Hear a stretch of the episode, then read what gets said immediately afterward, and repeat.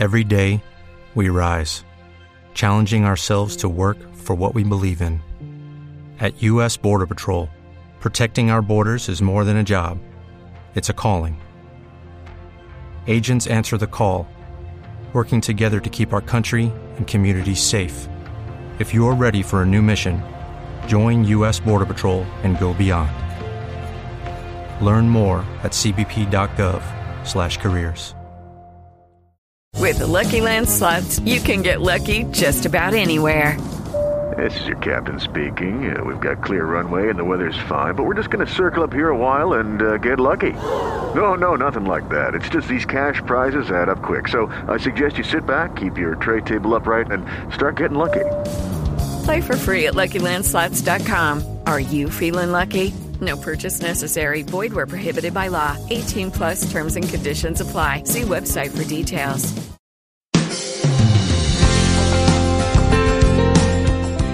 Ser diagnosticado con un problema de salud mental es mucho más común de lo que imaginamos. Trastornos de ansiedad, depresión y otros problemas pueden llegar a nuestro hogar en maneras que no lo esperamos. Hoy en este programa tenemos a alguien que nos cuenta sobre su historia con la bipolaridad y cómo Dios puede aprovechar una circunstancia como esta para mostrarnos su gracia y su poder. Les saluda Esteban Porras de Enfoque la Familia, en donde ayudamos a las familias a mejorar a través de capacitación y educación en línea. Y siempre está con nosotros nuestro anfitrión y director de Enfoque la Familia para Iberoamérica, Sixto Porras. Esteban, qué privilegio que podamos abordar este tema desde la óptica de alguien que lo ha vivido. Y para esto hemos invitado a Samantha Carrá. Ella es directora de operaciones en español de Phrase una organización que ayuda a las personas a tener una vida llena de fe y esperanza a pesar de luchar con algún problema de salud. Sobre todo, tiene más de 18 años de matrimonio y es madre de dos hijos. Samantha, bienvenida a Enfoque a la Familia. Gracias, eh, Sixto, Esteban. Es un privilegio para mí poder estar acá. Enfoque a la familia ha sido parte de, mi familia.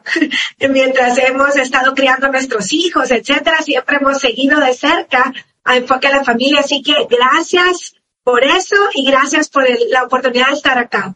No, es, es un privilegio conversar contigo y escucharte cómo has compartido tu historia libremente y precisamente eso fue lo que nos llevó a, contactarte porque queremos ayudar a las personas que tienen algún diagnóstico mental y a sus familiares también, porque no es solamente la persona que tiene la lucha, sino también la familia. Y tú personalmente viviste una situación de, de estas y nos gustaría que nos cuentes cuál es tu experiencia. Sí, eh, fíjate que yo hace ya siete años aproximadamente comencé con una lucha muy fuerte de salud mental. Eh, déjame decirte, Esteban, que yo soy cristiana, hija de pastor, esposa de pastor de jóvenes, hermana de pastor, o sea, he crecido toda mi vida en la iglesia, el evangelio es todo para mí. Y sin embargo, los síntomas llegaron a mi vida y el diagnóstico de salud mental llevó a mi vida. Este, yo estaba muy ocupada, siempre había sido eh, muy involucrada en la iglesia, sirviendo. Estábamos haciendo una obra de teatro, preparando una obra de teatro para jóvenes. Cuando de repente empezaron los primeros síntomas, eh, tuve, por ejemplo, taquicardias, arritmias, el golpe del corazón era tan fuerte que sentía que me iba a dar un infarto, eh, amenaza de desmayo, sentía como que me iba a desmayar. Bueno, al inicio yo realmente creí que tenía un problema cardíaco, ¿no? O de azúcar en la sangre. Entonces, em- empezó una gira médica. Fueron eh, durante un año entero, eh, visité más o menos con mi familia unos entre 8 y 10 especialistas. eh, haciendo todo tipo de exámenes físicos, descartando eh, la causa de estos síntomas. Sin embargo, no me encontraban una causa y, lo que iba pasando era que a medida pasaba el tiempo se aumentaban síntomas nuevos.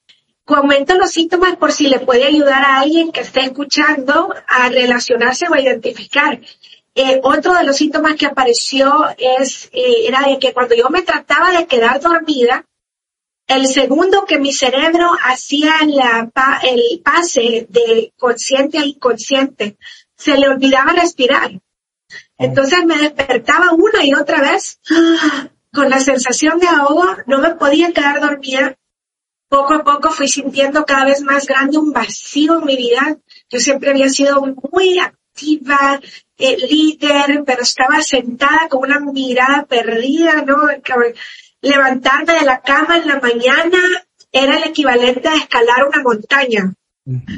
Eh, era impresionante el esfuerzo que requería simplemente levantarme de la cama y bañarme.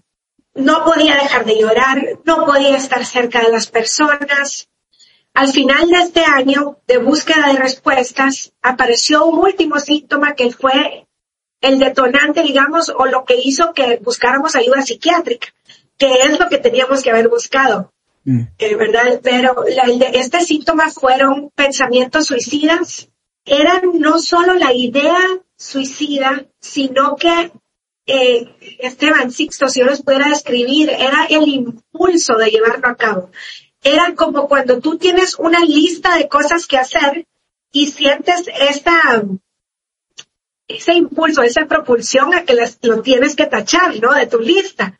Era esa sensación junto con la imagen de cómo llevarlo a cabo, como disparos de imágenes en la mente, porque yo no lo buscaba conscientemente.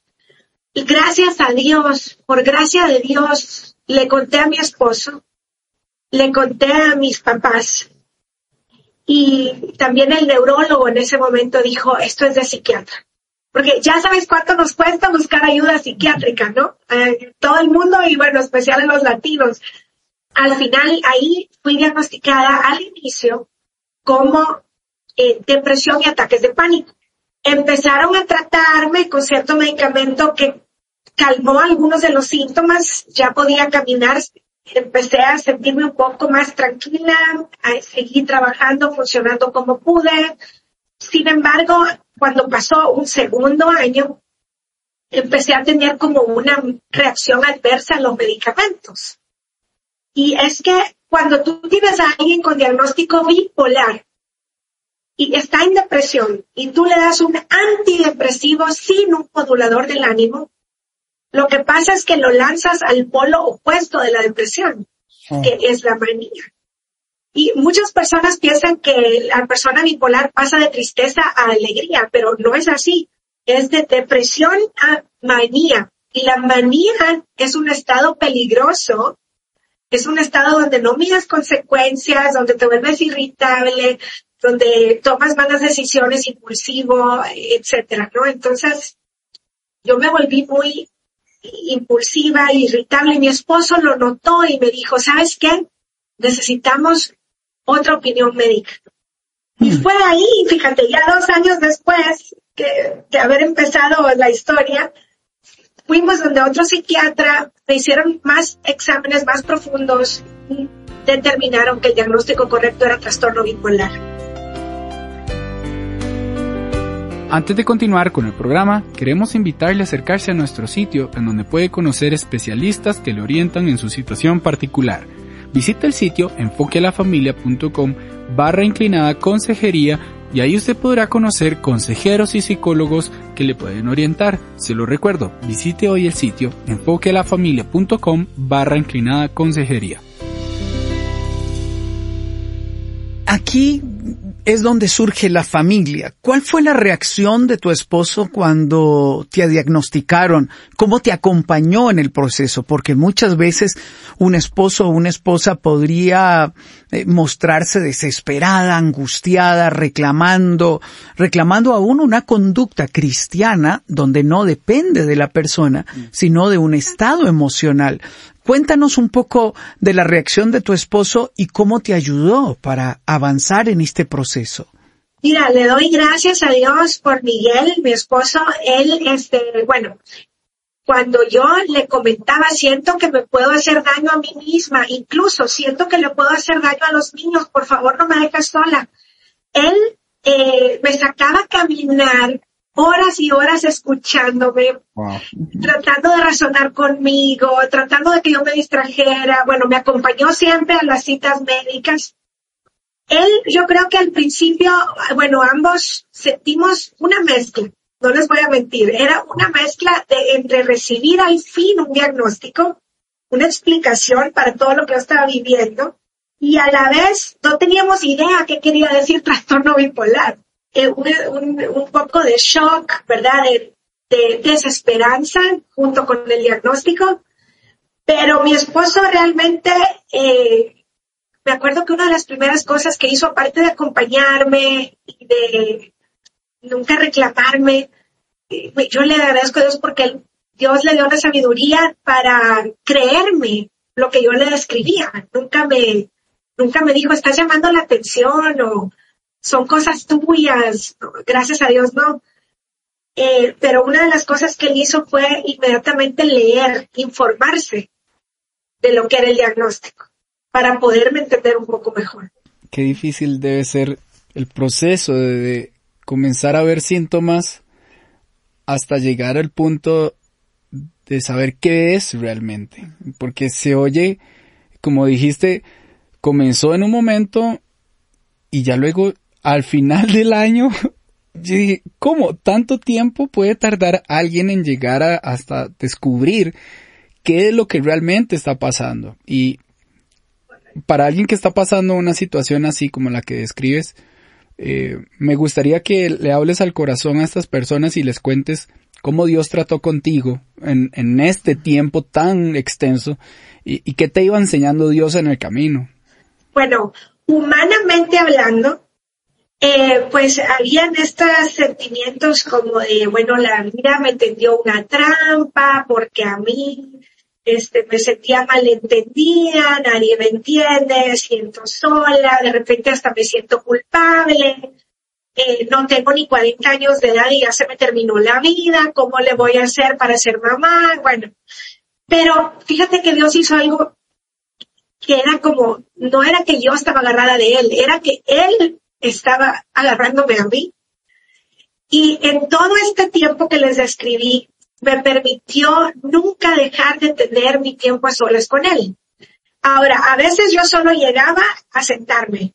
No podía decir una palabra, pero estaba ahí. A veces llegaba solo a llorar, a veces a escribir, a veces solo a cantar, a veces solo a leer. Definitivamente no fui yo quien lo buscaba él, era él que me jalaba de repente y me, me daba ese tiempo con él. Y yo en ese tiempo, para empezar, lo conocí un poco más. Llegué a recibir como la certeza de mi salvación al ver mi quebrantamiento total, a ver que realmente en todo aspecto uno no es suficiente, ¿no? Es tu quebrantamiento espiritual, emocional, físico, mental, y es como lo que, lo que ves claramente es Cristo, ¿no? Y su amor incondicional. Pues Dios no dejó de hablarme. Mira, algo muy claro que el Señor me dijo es, yo haré caos tu mensaje. Y en el ahora me hace más sentido. En el momento que me lo decía, se tienen que imaginar mm. que yo solo veía el caos. Yo solo veía las caras de mis hijos y sentía compasión de decir, pobres niños, la mamá que les tocó. o sea, pero Dios se iba manifestando y se iba a manifestar. Dios, otra cosa que me dijo claramente es, yo voy a redimir tu dolor. Voy a redimir el mm. tiempo perdido. Voy a redimir las relaciones rotas. Eh, pero Dios me decía, yo voy a redimir lo perdido. O una oración en particular que yo le decía al Señor, le decía, bueno Señor, yo no conozco a nadie que tenga mi diagnóstico. Yo quiero que tú me presentes a alguien que tenga mi diagnóstico y no solo eso, quiero que sea cristiano con mi diagnóstico y no solo eso, quiero que sea pastor. Y bueno, Dios me tomó muy en serio y por su misericordia, mira, yo en El Salvador y me presentó el pastor Brad Hayes en Nebraska fundador de Fresh Hope para la salud mental, cristiano pastor con trastorno bipolar. Esto es impresionante porque Dios siempre pone ángeles que nos ayuden para salir adelante, nos pone guía que nos llenan de sabiduría para enfrentar lo que estamos viviendo y sobre todo has tenido tu tribu, tu familia que te ha apoyado en todo este proceso y ahora estás sirviendo a los demás.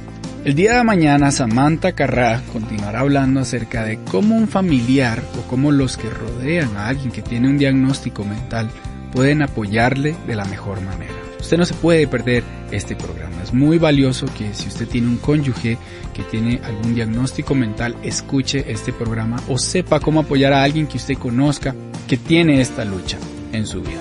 Gracias por habernos acompañado el día de hoy en el programa de Enfoque a la Familia. Nuestro deseo es ayudar a las familias a mejorar en Cristo. Le saluda Sixto Porras de Enfoque a la Familia.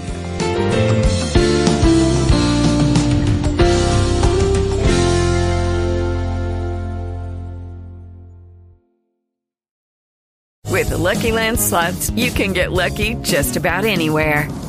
This is your captain speaking. Uh, we've got clear runway and the weather's fine, but we're just going to circle up here a while and uh, get lucky. No, no, nothing like that. It's just these cash prizes add up quick. So I suggest you sit back, keep your tray table upright, and start getting lucky.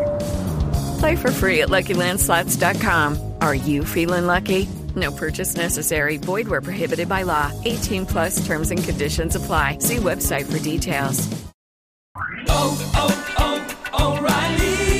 ¿Necesitas ayuda? En O'Reilly Auto Parts te ayudamos. ¿Necesitas algún consejo? Te aconsejamos. Nuestros profesionales en autopartes están siempre disponibles para ayudarte a encontrar lo que necesites. Excelente servicio al cliente es solo una de las ventajas que ofrece O'Reilly Auto Parts. Los profesionales en autopartes. oh, oh, O'Reilly Auto Parts.